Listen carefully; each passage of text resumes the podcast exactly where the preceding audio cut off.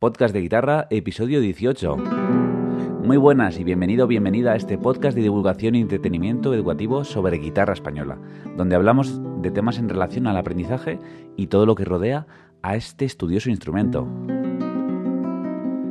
Hoy tenemos el gran placer de contar con la participación de Jesús Santiago de Aprende con Jesús Santiago, que es su página web, que es mentor académico, y vamos a hablar la relación entre la música y el estudio académico.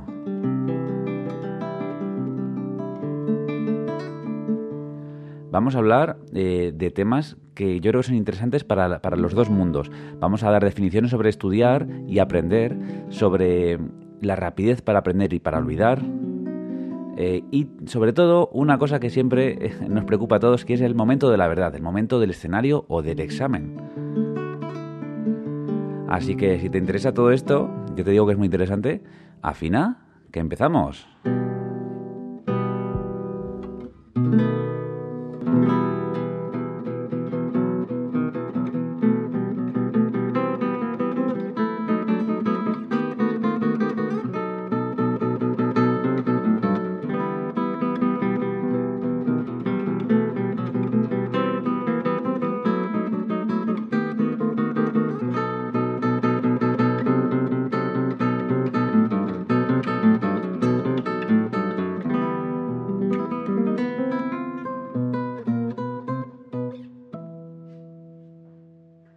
Bien, pues decirte que este podcast está patrocinado por mi escuela online de guitarra, pabloromeroluis.com barra escuela.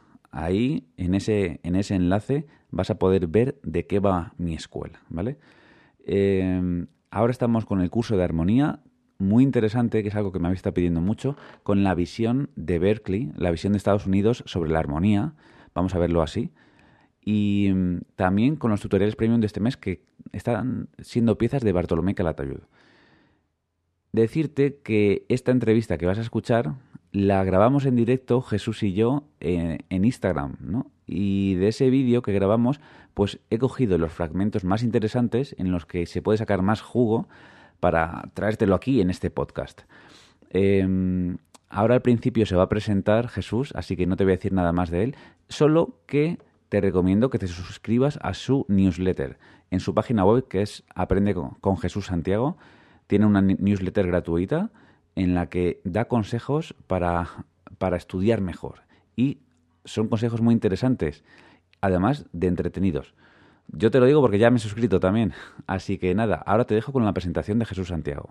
Vale, pues yo soy Jesús Santiago, soy profesor y estoy especializado en todo lo que es las técnicas del estudio, el de estudio y, y cómo aprendemos más que en una asignatura en concreto, sino todo general, como aprendemos qué hábitos son, son los adecuados para estudiar, la organización y la productividad. Entonces me centro sobre todo a trabajar con gente de oposiciones, universidad, etcétera, adultos, sobre todo. Mm, vale, entonces, quiero decir que sobre estudiar sabes un poco, ¿no? Sí, un poco, yo creo que es lo suficiente como para enseñar.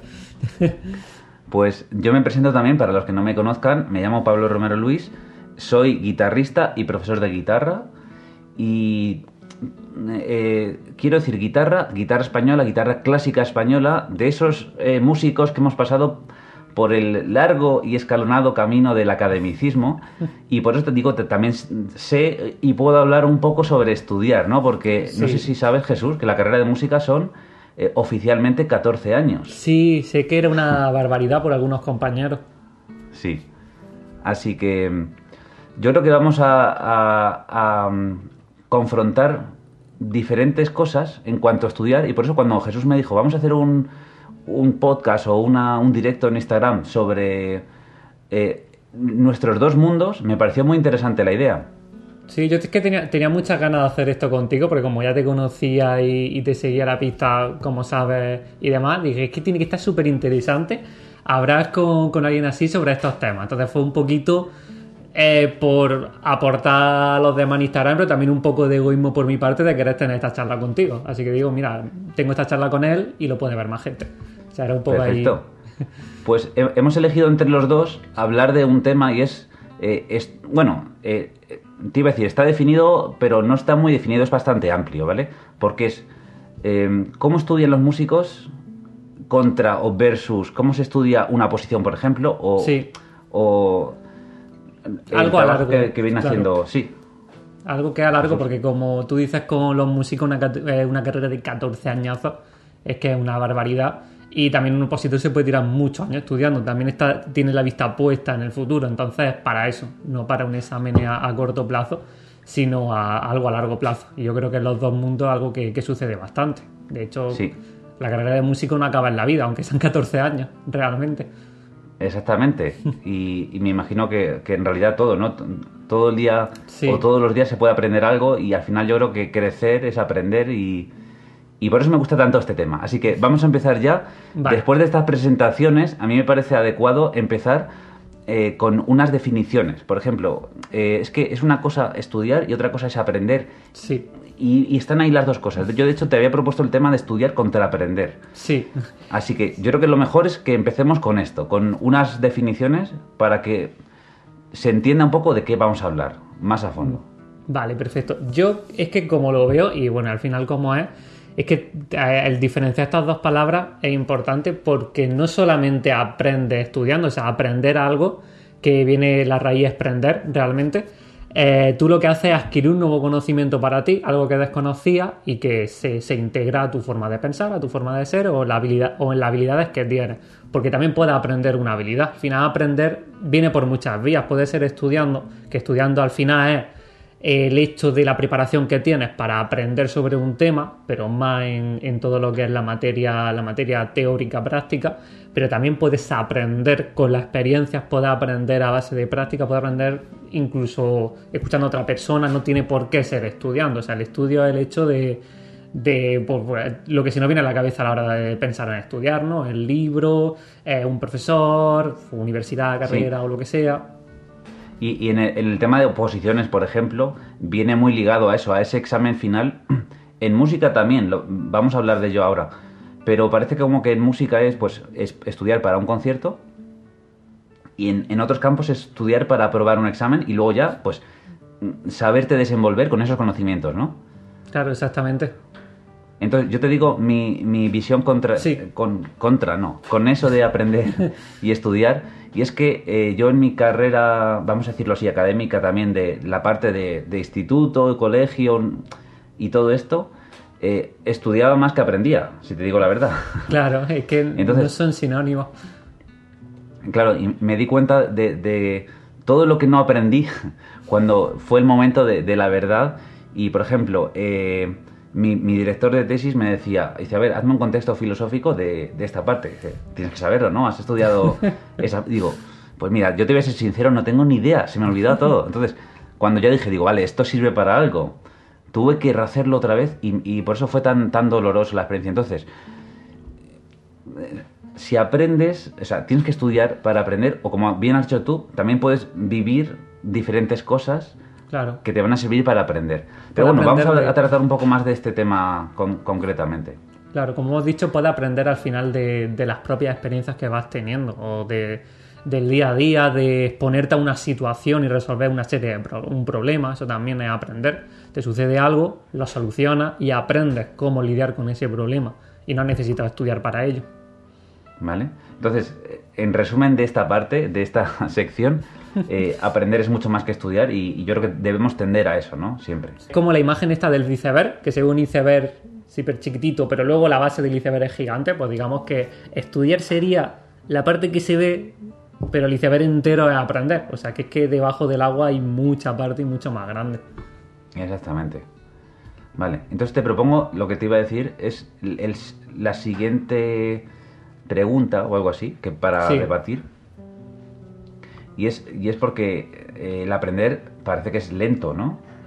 Y el estudiar o el aprobar o el estudiar para aprobar parece que es más rápido, ¿no? Entonces, ¿rapidez para aprender es rapidez también para olvidar? Puede darse porque no sé si ha, si ha oído hablar de lo de la curva del olvido, que es que cuando tú estudias algo, digamos que una curvita que va haciendo así, hacia abajo, entonces digamos que tú has aprendido hoy aquí algo, pero a lo mejor en dos días tu retención está aquí. Entonces tienes que luchar contra esa curva del olvido. Entonces dices, si eh, aprendes de dos días para otro, digamos, hoy aprendo un montón, mañana tengo el examen, dejo de ver ese contenido, pues hace así, ¿vale? Baja, hace el examen, te sale más o menos bien, pero dentro de dos días estás aquí. Se te ha olvidado todo completamente. Entonces has aprendido muy rápido algo para prepararte para un examen, para una situación que es ocasional, pero realmente no lo has adquirido, no forma parte de, tus conocimientos, porque, porque no puedes recurrir a ellos en, en, otro momento que se te vaya a exigir. Entonces realmente lo has estado olvidando. Tan rápido que aprendido lo has olvidado.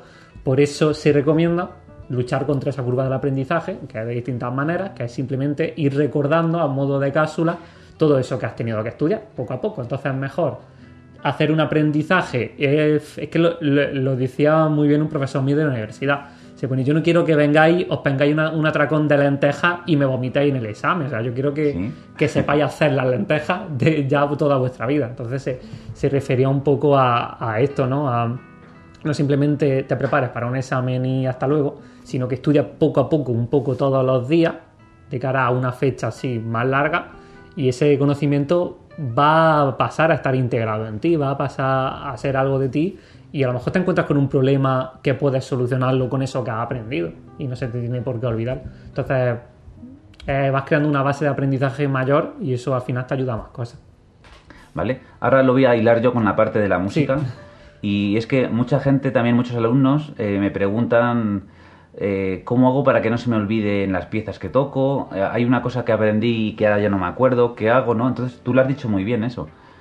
Y el, ir retomando, el que sea algo reiterado en el tiempo, ¿no? El decir, venga, hace que no toco esto un mes, me voy a poner con ello y repasar poquito a poco, recordar de alguna forma, hace que al final lo integres. Yo, por ejemplo, tengo integrado de no sé cuántas piezas, pero a lo mejor podría estar tres horas tocando piezas que ya he tocado, pero por eso, porque las he ido repasando muchas veces y uno de los motivos ha sido con, por mis alumnos, porque lo he hecho con uno, el año siguiente lo he hecho con otro, entonces por eso tengo mucha, mucho repertorio. Con los ojos cerrados todas esas piezas. Claro, pero por ejemplo hay otra cosa que también me preguntan mucho y yo creo que es importante sacar aquí en este momento y es eh, aprender una técnica nueva, por ejemplo, en guitarra, por ejemplo, yo que sé, mira, tengo aquí la guitarra. Aprender eh, la técnica de pulgar índice, que es dar con el pulgar una cuerda de arriba y con el índice una cuerda de abajo, ¿no? Sí. Pues al principio puede ser algo difícil, ¿no? dices, entonces, ¿qué hago para aprenderlo? Pues hay una serie de ejercicios, ¿no?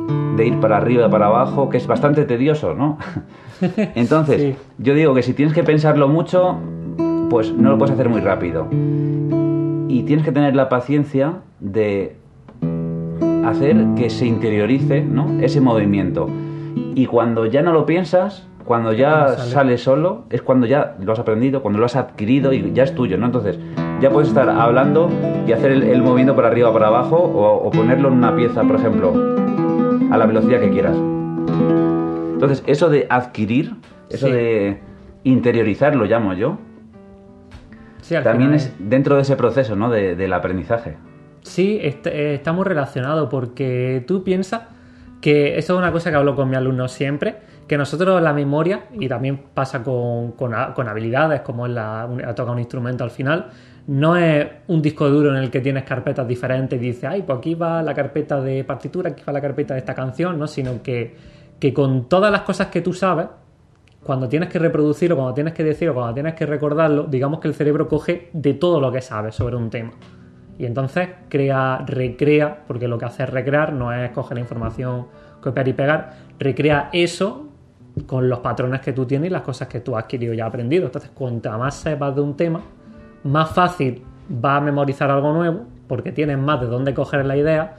Igualmente mejor te va a expresar porque tienes más conocimiento sobre ese tema. Entonces mejor va a expresarlo y va a rescatarlo, por así decirlo, de la memoria a largo plazo. Digamos que hay dos memorias, corto plazo que es la de trabajo, largo plazo que, es la, biblioteca donde está todo lo que sabes. Entonces, cuanto más amplia tu biblioteca, pues más fácil te puedes recurrir a ese libro para salir de una situación determinada, ¿no? Igual que las habilidades de guitarra, a lo mejor a la hora de improvisar, si solo conoces una habilidad de guitarra, pues a lo mejor la improvisación va a ser muy pobre, pero sin embargo conoces muchísimas canciones diferentes, partituras, no sé, escala, hablo, esto por hablar, ¿vale? Entonces, mejor va a improvisar durante mayor tiempo y, va a tener un resultado más óptimo, ¿no? Si conoces más habilidades. Claro, y estamos hablando de un tema muy importante dentro de todo esto, que es la memoria. Mm. Y, me parece interesante, además del tema que estamos hablando, eh, el de decirte que yo tengo, bueno, en que en general los alumnos que van a las escuelas de música, que estudian o tocan un instrumento, en general se les da bien la parte de estudiar y aprobar en el colegio, universidad y tal. De hecho, tengo algunos alumnos opositores que, que, ven la guitarra no solo como pues, una escapatoria, a lo mejor un relax, de decir, este es mi momento, sino como también un, entrenamiento mental para... Porque es que la memoria en la música es, es, un tema obligatorio, ¿no? Hasta para escucharla. Claro, aparte que... sí, perdón. No, y solo te iba a decir que, que, puedes aportar de, tu contexto, de tu, vamos a decirlo así, nicho o mundo a, la, parte de la música. Sí, eh, pues yo, o sea, mm, no sé si, lo que voy a decir a lo que te refieres, es lo que, lo que creo que he interpretado. O sea, eh, es muy importante tener este tipo de, de hobby que no solamente un hobby porque sí, que coge y te relaja, que ojo, que es muy bueno que algo te relaje porque luego te hace rendir más, estudiar mejor, etcétera, sino que la música se ha demostrado ya científicamente que se activan ciertas partes del cerebro a la hora de tener que recordar, de hacer una habilidad, es que tienes que también tener coordinación y eso al final te va a ayudar si tienes un examen porque está activando partes del cerebro muy parecidas a la hora de estudiar y si estás más relajado, es algo que te gusta y encima es beneficioso para el cerebro, pues mejor tenerlo como, como, hábito, como hábito, como hobby, incluso como hábito diario. Sí, sí, sí. Es que eh, eso te iba a decir, que, un instrumento al final es algo que está, pues que, tienes en la mano, que tienes cerca, que es ya más que un instrumento, ¿no? Es como una forma de vida y, y la tienes todos los días. La tienes, si la tienes cerca y te gusta, al final es que le sacas el hueco, ¿no? Y además ese hueco sirve para muchas más cosas, como bien has dicho. Pero vamos a, ir a un punto importante que, es el que, te quería comentar, porque mucha gente está pensando, sí, guay, esto es guay, tocar la guitarra mola, no sé qué estudiar, tiene estos beneficios, guay, guay, todo, mola. Pero claro, yo pienso también en el momento de la verdad. En mis alumnos dicen, el escenario, el ah. examen, el día de oposición, ¡pum! Nervios, ¿qué pasa? sí. ¿Cómo nos preparamos para eso? eso, es una cosa que podemos compartir entre los dos. Sí, de eso hablaba el otro día en un directo que estuve con una chica que era psicóloga y estuvimos hablando precisamente del estrés y, la ansiedad. Y entonces esto lo rescato de ella porque es un consejo que dio muy muy bueno, importante las técnicas de respiración cuando tenemos nervios, cuando tenemos un examen por delante. Y de hecho, si sacamos la parte musical, importante las técnicas de respiración si tenemos la, en un instrumento que es vocal, en este caso, un instrumento que es de viento.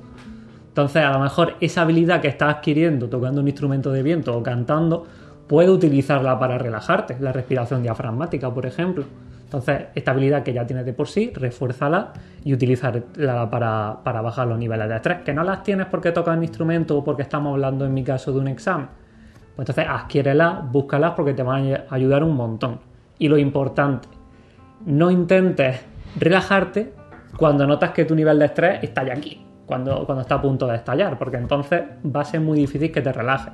Si tú tienes un examen, lo ideal es que empieces a hacer estas técnicas de respiración, que puede ser simplemente respirar por la nariz y centrarte en que sean 4 segundos de inspiración, 4 de retención, 4 de exhalación, eso se llama respiración cuadrada, pero como es un cuadrado 4 es lo más visual para acordarse. Eh, ¿Qué estaba diciendo? Vale, sí. Que lo tienes que hacer mucho antes del examen. Digamos que si tienes el examen a las 12, no lo hagas a las 11.58 estas técnicas, sino mientras va el examen ya tienes que ir relajándote. Antes de salir de tu casa tienes que ya empezar a relajarte, porque si no, si estamos aquí es un momento crítico que ya no baja la cosa, o baja muy poco. Pero si empiezas a relajarte muy interesante eso. pues entonces a lo mejor no dejas que, vamos, haces como como techo de que no suba el nivel de estrés de ansiedad. Y yo creo que esto es importante para, los dos. Yo, de hecho, cuando he tenido conciertos, porque como te dije, también toco el bajo eléctrico, yo aprendí a utilizar esto de la respiración por eso, porque yo estaba cagado antes de un concierto. O sea, antes, yo digo, es que. Digo, es, que como se me vaya la mano, y si, si me rompe una cuerda del bajo, madre mía la que lío, y si lío a los demás porque me voy del tempo, todas esas cosas, lo, lo trabajé de esta manera. Pues muy interesante eso de, trabajarlo con tiempo de, antelación. Porque es verdad que como que lo intentas dejar de pensar, no preocuparte en ello, aunque siempre lo tienes ahí en la cabeza, el run run, ¿no? Sí. y ya llega el momento que ya el corazón, tú, tú, tú, tú, tú, tú ya de aquí no me puedo bajar, ¿no? Claro. Cuando dices, ya estoy en un nivel muy alto, a ver, te puede ayudar. pero lo ideal es hacerlo antes para no, porque a lo mejor empezar a respirar y no respiras bien y en vez de respirar con el diafragma, respiras con la parte de arriba y eso te genera más estrés y más ansiedad, sensación de ahogo, eh, esto eh, presión en el pecho y tal. Entonces por eso es mejor hacer, saberlo y, hacerlo antes, lo antes posible. Pero, pero mira, eh, te voy a preguntar y vamos a ir un poquito más atrás, es decir, vale. está muy bien esto que me has dicho, porque es verdad que es como lo que, lo que pensamos, el momento de la verdad. Pero vamos a ir a pasos para atrás para ver cómo preparar eso, porque el, momento de la verdad es el momento de la verdad. Ahí no puedes. O sea, eh, puedes hacer muchas cosas y ya hablaríamos del tema de ansiedad escénica o no sé si para un examen se llama igual o. Pues, eh, escénica. Eh, lo he escuchado cuando él es exámenes que tienes que recitarlo a Por ejemplo, una parte de, de, tribunal, una oposición, un TFG, un TFM. Pues ahí se, se habla del miedo escénico. Y, para la hora de hacer, de hacer un examen también hay un cierto miedo, ¿no? Pero entonces por eso te quiero preguntar el cómo preparamos eso, ¿no? Porque claro, si por ejemplo con la guitarra ahí vas a tocar una pieza que te la has estudiado regular, eh, estás ahí, no estás seguro de ti mismo, entonces te subes al escenario y ¿qué pasa? Pues pasa eso, que pasa que suena... ¿No? sí, sí. O te trastea. Entonces, ¿cómo preparamos eso, no? ¿Cómo, ¿Qué podemos aprender uno del otro? Para el proceso de preparación? Antes lo hemos estado hablando un poco, pero por centrarlo. Sí, el proceso de preparación pues sería eh, tirar como punto número uno. Yo empezaría visualizando la situación con anterioridad, o sea, mucho antes. O sea, imagínate, ¿no? Que tienes, en tu caso, el concierto, sabes que lo tienes en tal anfiteatro o en tal teatro, la, la semana que viene. Pues coge el miércoles y el jueves el coche y hace el camino tal cual para ir a ese sitio, o andando si va andando. Lo hace exactamente igual. Digamos que lo que buscamos es que el día de la verdad del concierto no sea todo sensaciones nuevas para tu cerebro, de hostia, la primera vez que paso por el coche por aquí, la primera vez que busco aparcamiento por aquí, la primera vez que subo esta escalera o lo he hecho pocas veces. Entonces, si te familiarizas familiariza mucho con una situación o con un escenario, en este caso, pues luego va a tener menos estrés, menos ansiedad. ¿Que vas a tenerlo igual? Sí, porque una cosa que eliminarlo va a ser muy difícil eliminarlo completamente. Pero si en vez de estar en un nivel 10 llega a un nivel 4 o 6, pues ya me dirás tú que va a rendir mucho mejor la hora del concierto o del examen. Entonces yo lo prepararía así, con mucha visualización de cómo si estuviese ya ahí, aunque estés en tu casa, mucha práctica, tener esa seguridad de decir, coño, he hecho la mejor he practicado lo mejor que he podido todo este tiempo, he puesto lo mejor de mi parte, pues la parte que depende de mí, estoy orgulloso, orgullosa de esa parte, porque lo he trabajado lo mejor que he sabido y he podido. Y luego estos pequeños trucos de repetir la, ruta, ponerte en esa situación el máximo de veces posible. Por ejemplo, mis alumnos que tienen examen tipo T, le digo, te a muerte todos los días tienes que sacar un rato para hacer exámenes de tipo T, porque te estás enfrentando a una situación muy parecida a tu examen. Si tu examen es de desarrollo, te no haga, Coge hoja en blanco, escribes las preguntas y las respondes. Te tienes que enfrentar lo máximo posible a la situación de examen. Pues en el caso de la música, lo mismo. Vale, pues ahora yo te digo como mi visión para el caso de pues de un examen de universidad, vamos a decirlo así, ¿no? Por ejemplo. Vale. Yo lo primero que diría, bueno, una de las cosas que diría, bueno, lo que decimos los músicos, es que para, para tocar bien, para estar a gusto en el escenario, eh, se necesitan tablas, ¿no? Y eso significa que tienes que subirte muchas veces a un escenario y eh, detrás de toda esa idea está la de conocerte mucho a ti mismo, ¿no? Entonces cada persona somos distintas. yo, por ejemplo, sé que cuando estoy antes del escenario, eh, siempre como que me acuerdo de, tengo como unos ciertos rituales, ¿no? Que me ayudan a calmarme y a no pensar o, a no hacer que el corazón se me ponga tembloroso.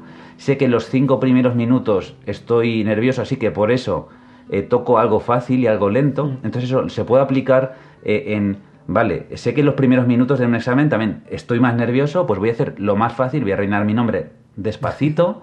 Es verdad, y como que ese estar ahí, ese, ese ritual, te ayuda, ¿no? Te ayuda a estar. Y, coincido contigo en todo lo que has dicho, sobre todo en eso de, de mm, repetirlo, ¿no? De que no, no lo dejes todo para el último momento, sino que que eh, utilices esos momentos del día a día que en el caso de la guitarra eh, parece que es como todo para autorregalarse el tiempo, ¿no? Pero también hay una parte de esfuerzo y de trabajo para seguir subiendo de nivel.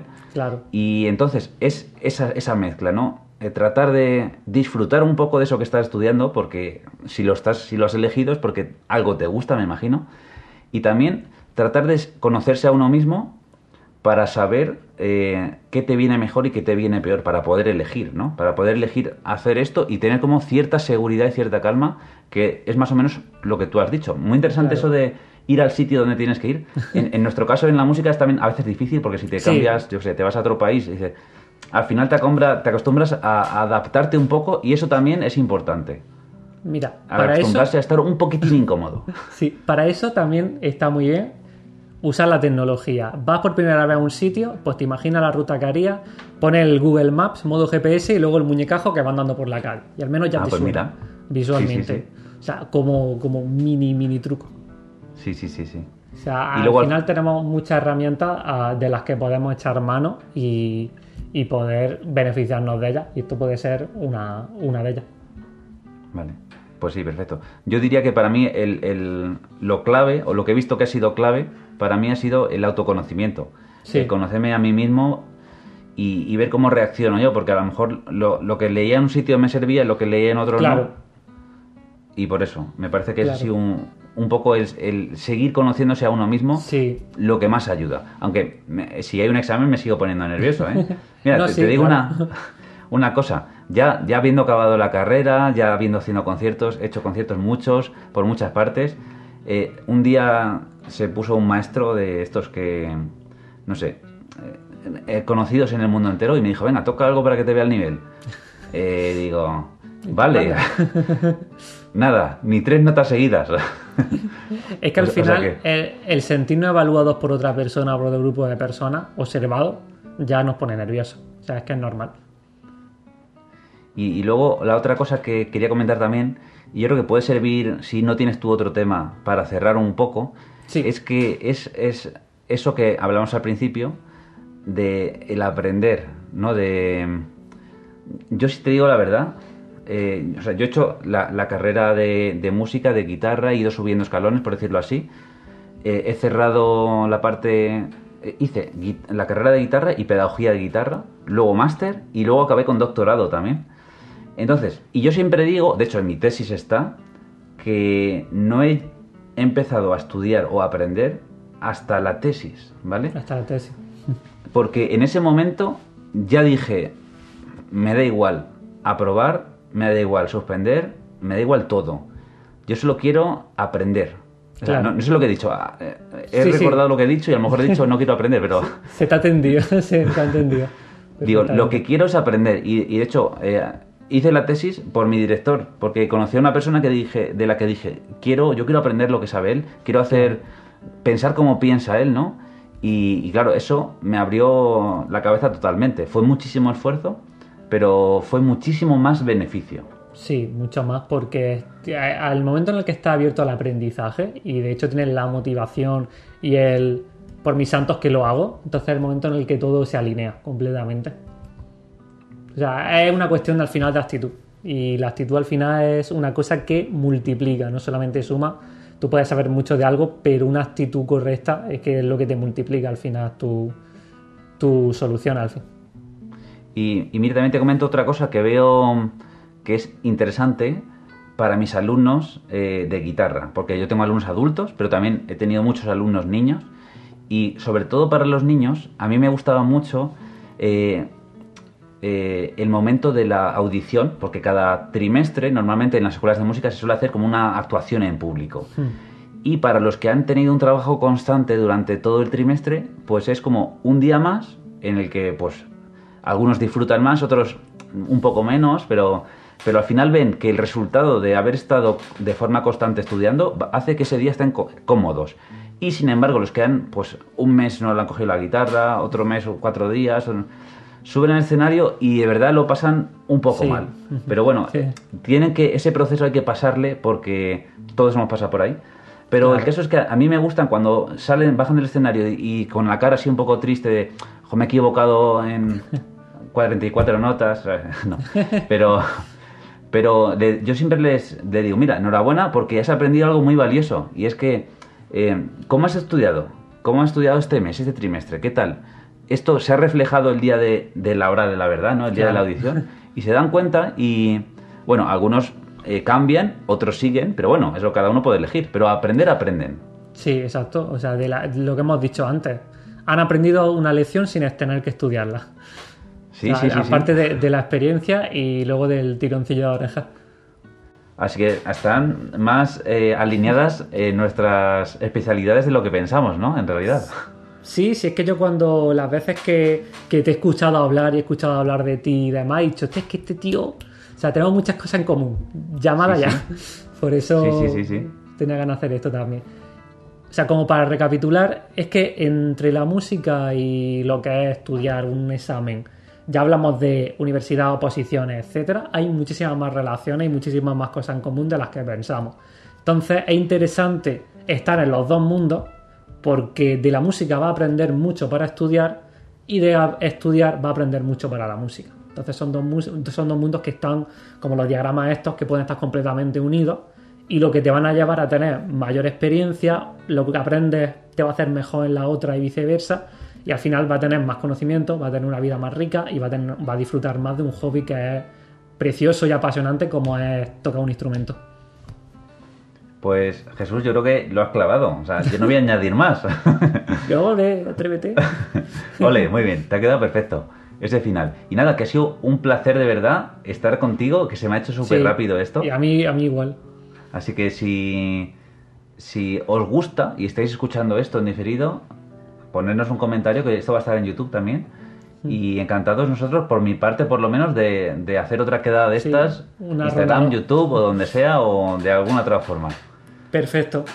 Bueno, pues nada, pondremos links. Bueno, yo siempre digo eso al final, pero realmente es que, como sabéis nuestros nombres ya, podéis encontrarnos y seguirnos, que hacemos cosas interesantes. Estamos aquí en el camino de hacer cosas interesantes y nos hemos encontrado. Así que. No sé cómo acabar. Siempre los finales se me dan mal. Así que lo dicho, que no dejéis nunca de aprender. Y si tenéis un hobby, un hobby y algo que os gusta, nunca va a ser un estorbo, va a ser algo que os va a beneficiar. Y chao. Vale, entonces, pues, para, aprender, para acabar, lo que lo único que te podía decir es. sería. ¿Vale? Así que nada, muchas gracias a todos y ya sabéis dónde estamos. Un, placer. un saludo, hasta luego. Saludos. Pues como me ha quedado un poco regular este final, te voy a decir lo que digo siempre al final de mis podcasts. Aplícalo a la guitarra, a los estudios, a lo que quieras. Y es, toca mucho y equivócate. Sigue tocando y comete errores. Continúa y empieza de cero si es necesario, porque lo importante, lo bonito, es el camino que recorres.